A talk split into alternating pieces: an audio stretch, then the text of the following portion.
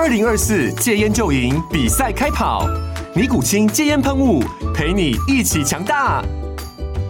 戒烟不容易，单靠意志力戒烟的人，时常无法克服戒断症状而失败。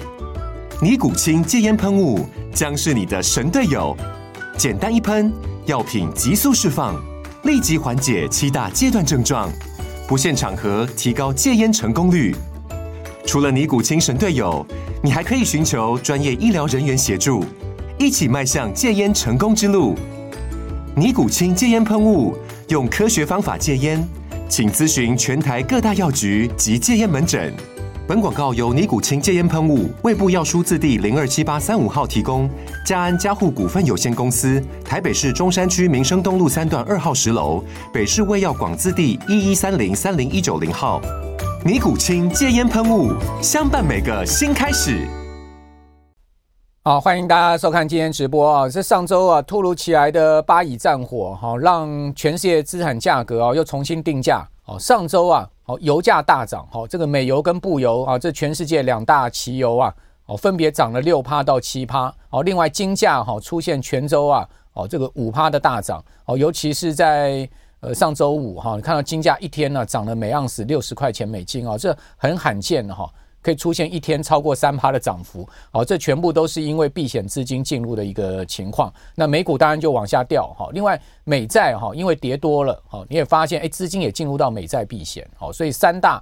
资产呢出现了价格涨升，但是呢股市往下压的一个情况。好，如果这个巴以战火持续扩大的话，好，尤其是呢把整个伊朗甚或阿拉伯世界卷入的话，后面呢对全世界的风险性偏好的资产哦，恐怕会造成蛮大的冲击哈。我讲的风险性偏好资产，当然就是讲的股市哈，所以资金有可能会持续往这种避险资产转进。但是如果呢战火就此啊。呃，告一段落，哈，也就是说，以色列啊，如果呢没有进一步的哈对加萨哈发动这个猛烈的地面战，哦，或者说呢发动了地面战，哦，它只局限在这个哈马斯，哦，那伊朗没有卷入，哦，或者说整个阿拉伯世界冷眼旁观的话，那在此情况之下呢？可能这个避险资产呢，它的涨势会消退哦，股市呢仍然可以得到一定的支撑，这是上周很重要我们观察的一个方向。那当然，在这样的呃一个突如其来的中东战火的爆发情况之下呢，美国联准会的官员哈集体出来放歌哈，这个歌声嘹亮哈，跟过去啊这个集体出来放音啊有很大的不同。那为什么选在这个特殊的？呃，时间点好出来集体放歌，我觉得有两大重点因素是今天要告诉大家的。一个呢，就是要让市场在呃现在目前已经有的乌俄战争好，以及呢啊中东战火新燃起之下呢，让全世界的资金呢对美债美股啊要有一定的信心啊，所以呢这是一个因素。另外一个因素啊哈，就是呃这个期限溢价哦，那期限溢价最近啊从零以下哈呃急速的往上升。那这个其实对美债啊长期的全球持有信心是不利的哈。那在此在此情况之下，当然呢，适时的这个放出一些鸽派的声浪哈，有助于啊这个平息期限溢价哈持续往上升的一个状况。那至于什么是期限溢价，是今天呢我们节目要告诉大家的一个重点。好，那我们先来回顾啊上周重要的总体经济数据哦，从此前一周上上周非农业就业数据哦摔破市场眼镜，好这个。这么好的一个就业情况显示呢，美国仍然就业上很有这个韧性哈。那这个对联准会来讲当然不是一个好消息。那接下来 PPI 好又是不如预期哈，又是超出预期的呃走势哦。这个呃所谓超出预期呢，就是比原先预期的数据来的更大。哦，这个 PPI 的一个增幅更明显。那这样的 PPI 的连续三个月的弹升，伴随着 CPI 也出现了连续三个月的弹升，而且呢，CPI 公布出来的数字呢是三点七，哦，原先市场估计是三点六，哦，比估计多了零点一个百分点，持平前一个月。哦，那另外核心 CPI 呢，虽然从四点三降到四点一，降了零点二个百分点，但是呢，月比增幅零点四，也超出预期的零点三。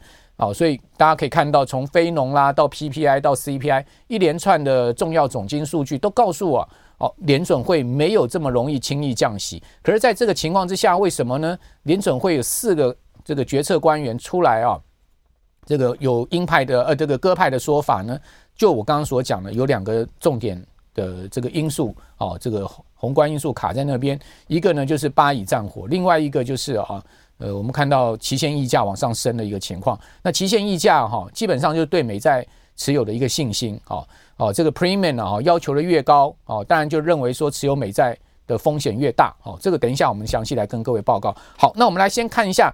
在上周啊，另外一个重要的经济就是密歇根大学的这个消费者信心指数的初值，哇，这个是大降哈，大家可以看到我们现在这个图上面哦，突然出现这个掉头向下哦，这个大幅回落到创二零二二年六月以来最大的单月降幅哈。那另外呢，呃，除了消费信心指数大降以外呢，我们可以看到更难堪的是啊。哦，这个美国的消费者啊，一年期跟五年期的通膨预期还往上升哦，一年期的通膨激增到三点八哦，另外呢，哦，这个五年期的通膨啊也往上升高到三点二哦，那三点八啊，哦，一年期的通膨的预期是创了五个月的新高哦。此外呢，哦，这个密密西根大学还公布了一个数字，就是百分之四十九的消费者哈，他们认为现在的高物价哈，对他们的生活水平已经造成了一定的侵蚀。哦，将近一半的美国人认为现在的物价呢，对他们的生活水平呢，已经造成了一定的影响。哦，这个比例是非常高的哈。哦，所以呢，在呃消费层面上面，我们看到这个不好的消息。这个呃十月的密大的消费信心呢是六十三，哦，九月是六十八，那估计是六十七。好，所以从九月的六十八，哦，跌到六十三呢，下降了五个点，好，五个点。好，预估呢六十七也比预估来的这个差了四个点。哦，现况指数是六十六点七，创了五个月的新低。哦，预估是七七十点三。好，另外呢，九月的现况指数是七十一点四。哦，那预期指数是六十点七。好，预估呢是六十五点七。哦，前一个月呢是六十六。所以你发现，不管是现况指数、预预估指数，或者密西根大学消费信心指数的初值呢，都不如预期，而且呢，都较前值啊，哦，明显的下滑。哦，那一年期的通胀哈，呃，市场原先预估是三点二，结果公布出来居然是三点八。高出了零点六个百分点，好，那九月呢？哦，就是前一个月是三点二，好，那另外呢，五年期的通胀呢，预估原来是二点八，哦，公布出来呢，哦，居然是三点，这个呃呃，这个三，公布出来居然是三点二，然后九月是二点八，哦，所以也比九月跟预估值高出了许多，代表什么？代表美国的消费者哈，越来越感觉到这个物价哈，呃，长期结构性的压力哈，对他们的生活水平造成侵蚀之外。他们也认为物价哈有一定的僵固性，不容易掉下来。哦，这个其实对呃联准会啊这个在货币政策上面的拿捏呢，更添了一些难度。哦，也就是说，消费信心一方面在滑落，另外一方面呢，呃，对这个物价呢还不甚乐观。好，所以这是一个蜡蜡烛两头烧的一个情况。好，那这个是我们可以看到消费信心指数公布出来状况。那这个消费信心指数一公布出来啊。哦，再加上巴以战火哈，这个目前看起来有扩大的一个情况啊，就使得上周五啊，原本呢小摩啦，哈，包括花旗啦，哦，这些美国大银行发布的财报啊，哦，都相当好。一发布之后呢，这些银行股股价都大涨，哦，都甚至涨了五趴四趴这样涨。但是呢，后面全部都跌回去，哦，这个涨势都大幅的消退，哦。那四大指数呢，在上周五只有道琼啊靠金融股撑盘，好，还可以维持上涨，其他三大指数都下跌，好，就是这些数据的影响。好，那我们另外再来看一下哈，呃，这个金呃咨商会哈，就是 Conference Board 哈，它所公布出来的这个 LEI 好，我之前有跟各位报告哈，这个 Leading Economic Index 啊，呃，美国很重要的一个领先指标，这个 LEI 是由十项。分项指数所构成的，就我们现在看到了这个指数，哦，它是持续往下掉，哦，这个 LEI 就是这条绿色线，它一直在往下掉，这是显示呢，呃，预期美国的经济持续会走弱，但是呢，非常吊诡的是，这条红色线呢，居然是居高，哦，这个红色线呢是这个美国的这个消费者的物价指数，也就是 CPI 的部分呢，仍然并没有因为现在五趴以上的这个极高的利率呢，而出现了下压，哦。明显持续下压的状况。我们刚刚讲哦，CPI 其实呢，在上周公布出来是超出市场预期的哦，CPI 是三点七，然后呢，核心 CPI 还高挂在四点一。虽然说呢，从上个月前此前一个月的四点三掉到四点一，但至少还是联准会目标区的两趴以上哦，所以可见呢，高利率哈对现在目前的通膨的压抑啊，它的作用是有限哦，主要是因为就业太强劲。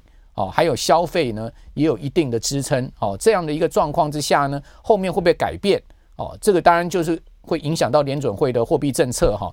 那此外，我们再来看到这个蓝色线，哈，这个是往上升是 GDP，GDP 现在目前呢还有在两趴以上，这个是啊美国过去史上从来没有见过的状况，也就是高利率居然呢没有把 GDP 打下去，而且呢也没有啊让这个物价哈出现如联准会所预期的持续下降的一个状况。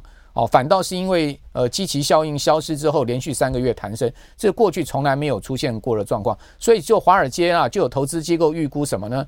一定要来一个这个经济衰退哦，才能把这个失业率拉高哦，才能让这个物价哈真正回到这个联准会的目标区的两趴，是真的是这样子吗？哦，那但问题是现在呢，联准会的官员呢又出来放歌，可见呢，他们并不希望持续升息。哦，他们认为现在目前的五点二五到五点五的利率就够了。哦，原因是什么呢？哦，就我刚刚讲的两大原因。第一个呢，就是巴以战火突然爆发；另外一个呢，就是所谓的期限溢价。哦，现在目前从零以上翻，呃，翻到零轴以上，而且呢，持续在明显的往上升。哦，那我们来看到，呃，期限溢价谁提出来呢？这这个人呢，就是这个达拉斯的联邦储备银行的主席洛根。哦，他在演讲讲什么？他讲说，如果长期的利率啊，哦，他讲的是长债利率啊，哈，因为期限溢价上升而保持在较高水平，那么各位看清楚哈，听清楚，他说，那么进一步升息的必要性就降低了。也就是说呢，期限溢价促使了长债利率、殖利率往上升，这样的情况之下呢，等同于再次升息了，所以呢，不必要再升息，这是洛根的看法。他说呢，如果经济强劲，是导致长期利率上升的原因呢？FOMC 可能要采取更多的行动。也就是说呢，长期利率到底是因为期限溢价推动而上升，还是因为经济强劲而推动上升？这个联准会啊，好还要再去判断。哦，所以呢，呃，如果是后者，那当然联准会所谓采取更多的行动，意思就是还是要再升息了。哦，这个把话讲白一点就是这样子。哦，这些人呢讲话都是。这个模棱两可的了哈，但是呢，他讲得非常清楚一个事情，就是期限溢价。我等下跟各位解释一下什么叫做期限溢价，这个事情呢有多关键哈。另外呢，亚特兰大联邦储备银行的主席哦，这个博斯迪克，他他讲说什么？他说：“我认为啊，我们的政策利率已经达到了一个充分限制性的位置。”那奇怪了，之前不讲限制性，现在开始讲限制性，为什么就在这个当口上面突然改变了这个画风？哦，跟这个口气了呢？他说呢，这样子的一个限制性的位置，就是现在目前的五点二五到五点五的利率，足以将通膨压回两趴了。哦，就达到联准会的这个目标区了。哦，回到我们的政策方向了。他说呢，现在经济已经开始在减速了，有吗？经济我们刚刚看到，其实 GDP 还是很平稳的，在两趴以上了，有减速吗？好像并没有，对不对？哦，还有呢，许多效果有待显现。他说，接下来几年还有很多商业贷款要进行再融资。诶，联准会现在突然关心了商业贷款的再融资了，你过去都没听过他们有关心这个事啊？好，至少他们没有公开讲这个事了，对不对？哦，怎么这个博斯迪克现在开始讲这个事了呢？哦，然后呢，他说将要面对更高的利率哦。那现在的供需关系开始平衡，实际上呢，我并不认为接下来还要继续升息。你看他讲得更白了，就不用再升息了。哦，刚洛根呢还讲说呢，如果经济持续强劲的话，我们要采取更多的行动。博斯提克直接跟你讲不用升息了哈。那另外呢，旧金山联邦储备银行主席戴利哦，他说什么？他说最近债券殖利率的收紧意味着金融环境的收紧。他说也许联呃联准会不需要做那么多。这已经可能相当另外一次升息。这个戴利的讲法跟洛根是一模一样，又讲了期限溢价的问题。好，此外再接着，好，费城联邦储备银行主席哈克他说什么呢？他说呢，维持利率稳定将让货币政策发挥作用。他说我确信啊，联邦基金利率现在是限制性的。你看，他又呼应博斯迪克的说法了。他说只要利率保持不变，我们就会继续压低通膨，使得市场呢更加平衡。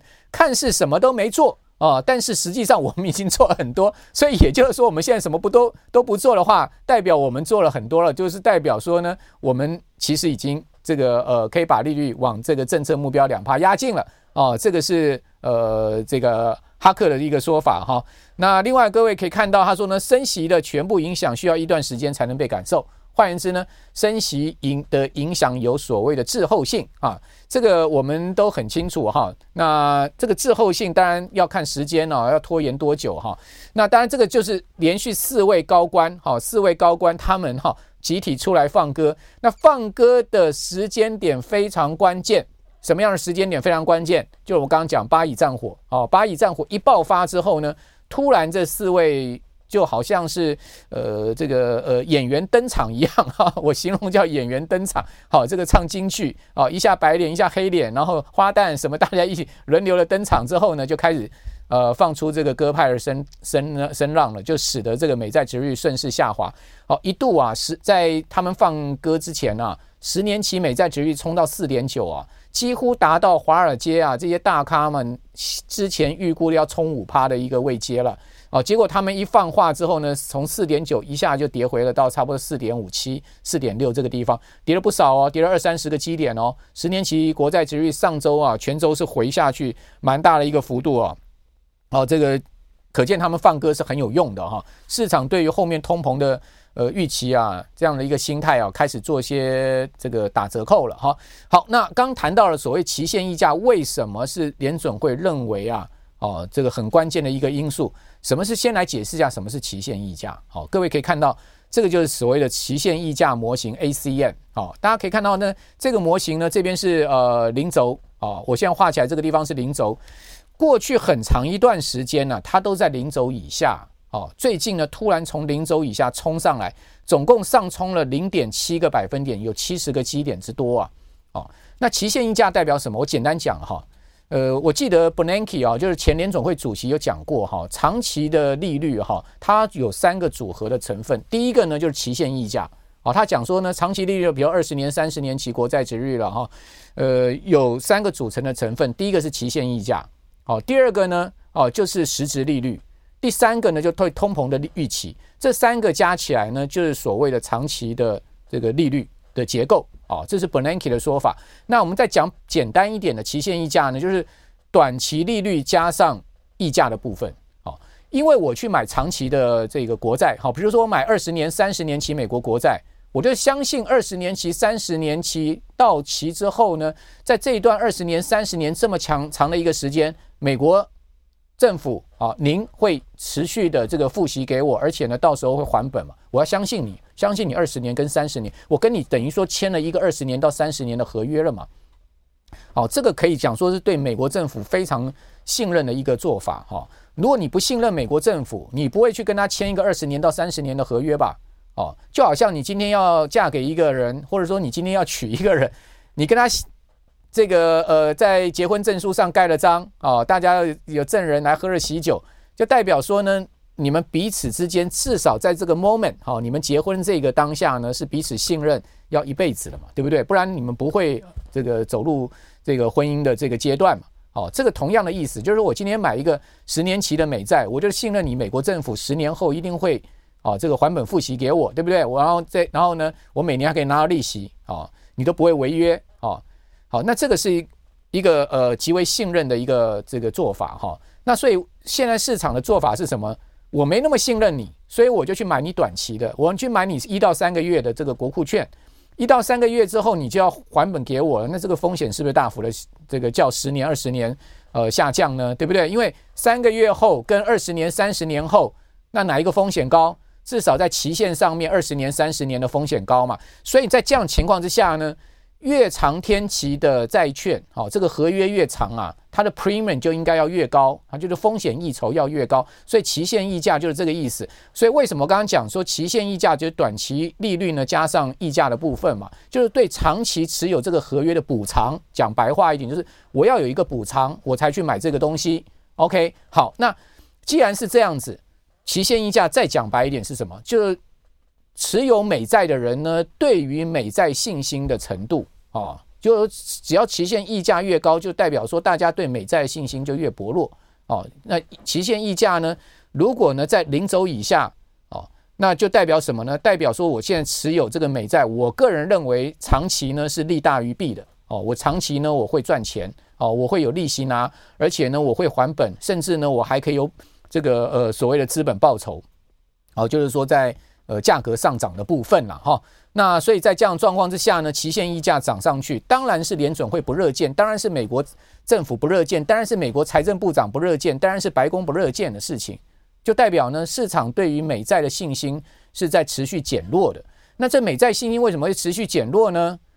东一个战火，西一个战火。你美国怎么样去扑灭这个全世界的战火呢？哦，这是第一点嘛，对不对？第二个呢，美国政府的财政能支持又有乌俄战争又有巴以战争吗？这是第二点。第三个呢，美国未来你长期的发债量这么大，哦，这么多的这个呃呃这个债券的发行之后呢，要还本要付息，你后面的财政你要怎么处理？哦，这些都是市场担心的事情。哦，我们讲人无远虑，必有近忧嘛。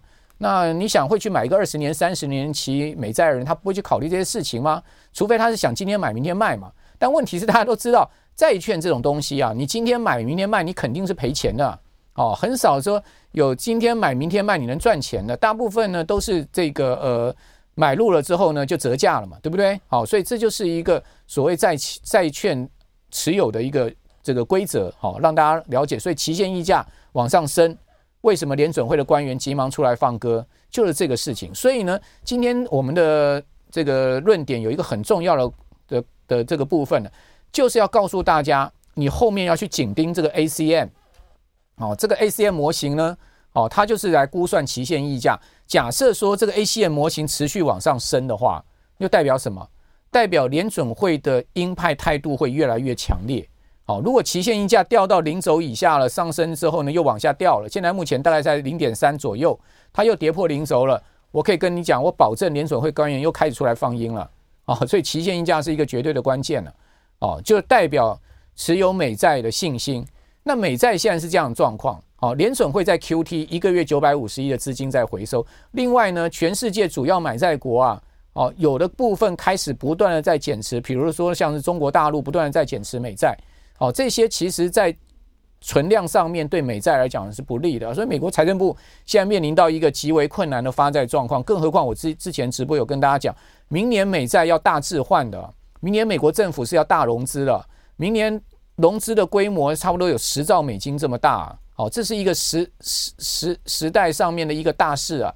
哦，这么大的一个再融资计划呢，他当然不希望市场对美债的信心是削弱嘛。好，这个是呃今天要跟大家讲的一个关键哈。所以我这边下了一个标题，就是战火下战火哈连突然爆发了巴以战火，让联总会更难下决策。所以从这个总体面上来看，你就不难不你就不难理解了，为什么美国总统拜登哦要警告以色列说不要占领加萨。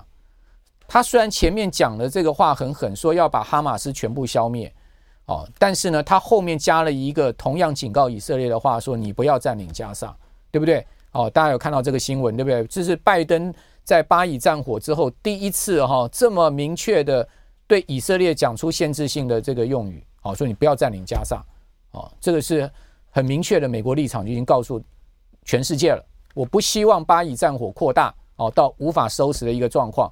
哦，因为最近啊，不管是俄罗斯总统普普京，啊，或者是说呢，呃呃，伊朗啊外交大臣啊，或者说呢，伊朗总统都出来讲，哦，你一旦进攻加萨，会让整个巴以战火失控，会达到一个非常严重的一个情况，哦，所以在在此情况之下呢，美国当然不希望哈这个呃再再再多了一个这个重大的变数、重大的战场，他当然希望这个事情能 control 掉，哦，尤其是。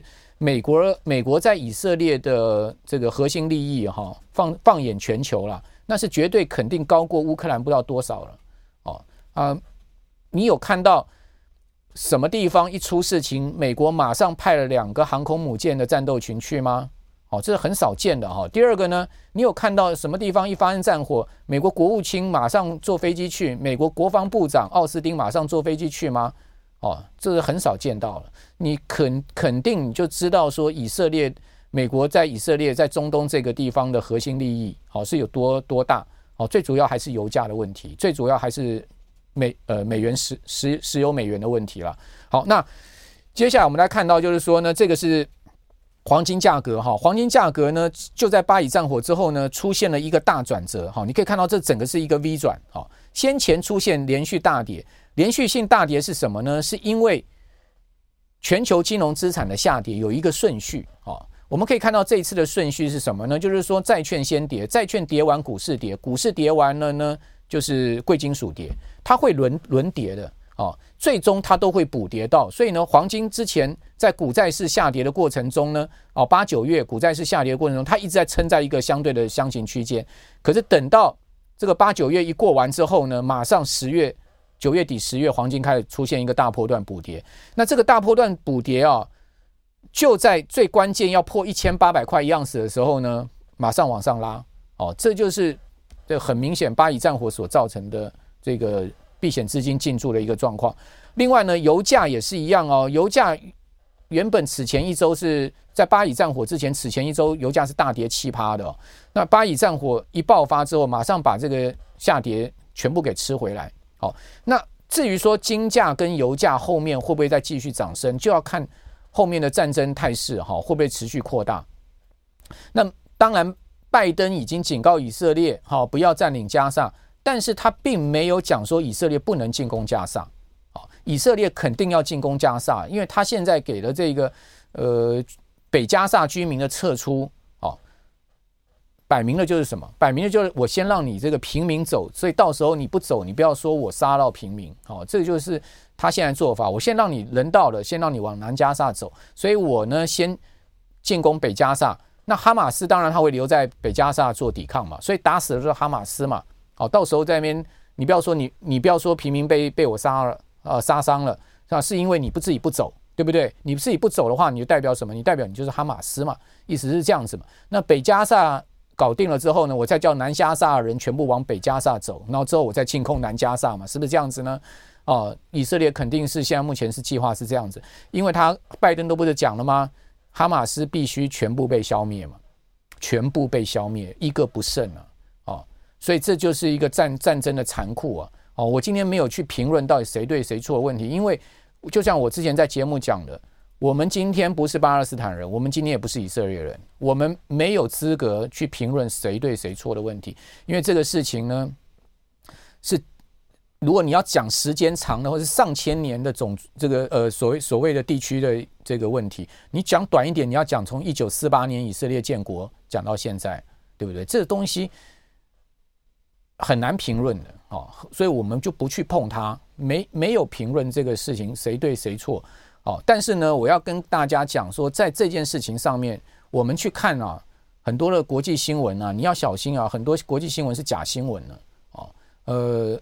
很多新闻不见得是真实的，好，这都都都都有这个机构背景在那边的，哈。好，那我们回回过头来讲，最后讲，那现在目前这个全世界的局势那么纷乱，哦，然后我们可以看到物价的问题也好，利率的问题也好，哦，各种问题其实呢都卡在投资前面，所以呢，肯定投资这条路会更险阻、更难走嘛，所以怪不得哈，橡树资本的联合创始人哦，这个马马马克思哦，就讲说呢。他发了一个投资备忘录，大家都知道马克思橡树资本联合创办人马克思是一个非常有有智慧哈，而且非常前瞻的一个呃投资大师哈。他发布了一份投资的备忘录，这份备忘录是他去年十二月发出重大变革信函的后续部分。他最近啊，这个备忘录被揭露了哈。那马马克思在信中说呢，霍华德马克思了哈，他信中说呢，债券殖利率哦以及借贷成本长期下降的结果呢是。对投资造成冲冲击，颠覆了投资环境。他讲的是之前，哦，之前利率是一直在下降嘛，哦，尤其是这个二零二零年爆发了呃新冠疫情之后呢，美国史无前例的把利率降到零，然后呢，你也看到那个大开水闸，哦，无限 QE，哦，这个就对投资造成很大的冲击。他说利率下降带来好处，再怎么夸大也不为过了。他说呢，过去四十年投资人赚所有资金中有很大一部分哦，各位听清楚。霍华德·马克思讲说，有很大一部分来自于这种宽松货币的政策。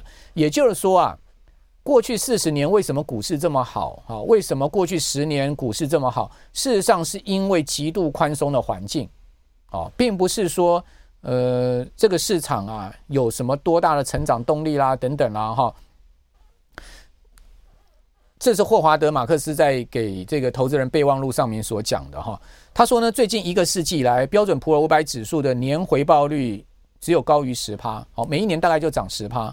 好，每个人都非常高兴这样的回报率哦。好，他说，因为一百年后的一块美金啊，在这样回报率复利的复利的情况下，会变一点四万美金，一块钱变一点四万美元呢、啊。他说呢，现在 ICE BOFA 美国高收益限制指数。就提供了超过八点五趴的一个报酬率。那当然这是高收益了，它具备了相对高风险了哈。他说呢，CS 杠杆贷款指数呢提供大概十趴，这个是更高报酬了哦，年息十趴哦，高收益提供了八点五趴啊，私人贷款提高了，提供了更多收益，就是说很多很多人要借钱借不到哦，他用只好用更高额的情况去借钱，我们一般讲高利贷了哦，去借钱。他说，换句话说啊，非投资等级的非投资级债券投资的预期。税前收益现在已经超过了股票的历史收益了。股票历史收益一年报酬十趴，可是我现在呢，这个固定收益哈，非投资等级的固定收益我都有十趴了，我干嘛投资股票？哦，所以霍华德马克思他讲的一个意思是这样子，所以他的意思就是说呢，在现在目前这样的高的一个利率情况之下，哦，股市的吸引力是大幅下降，哦，那所以在这样在这样情况之下，资金往所谓七姐妹走。哦，就变成是这个非常合理的一件事情了，对不对？大家可以看到，为什么美股呢？今年如果标准普尔五百指数扣掉这些所谓的科技巨头，基本上没涨，甚至还跌。哦，就是这样的一个原因。好，所以投资选股就变得更关键。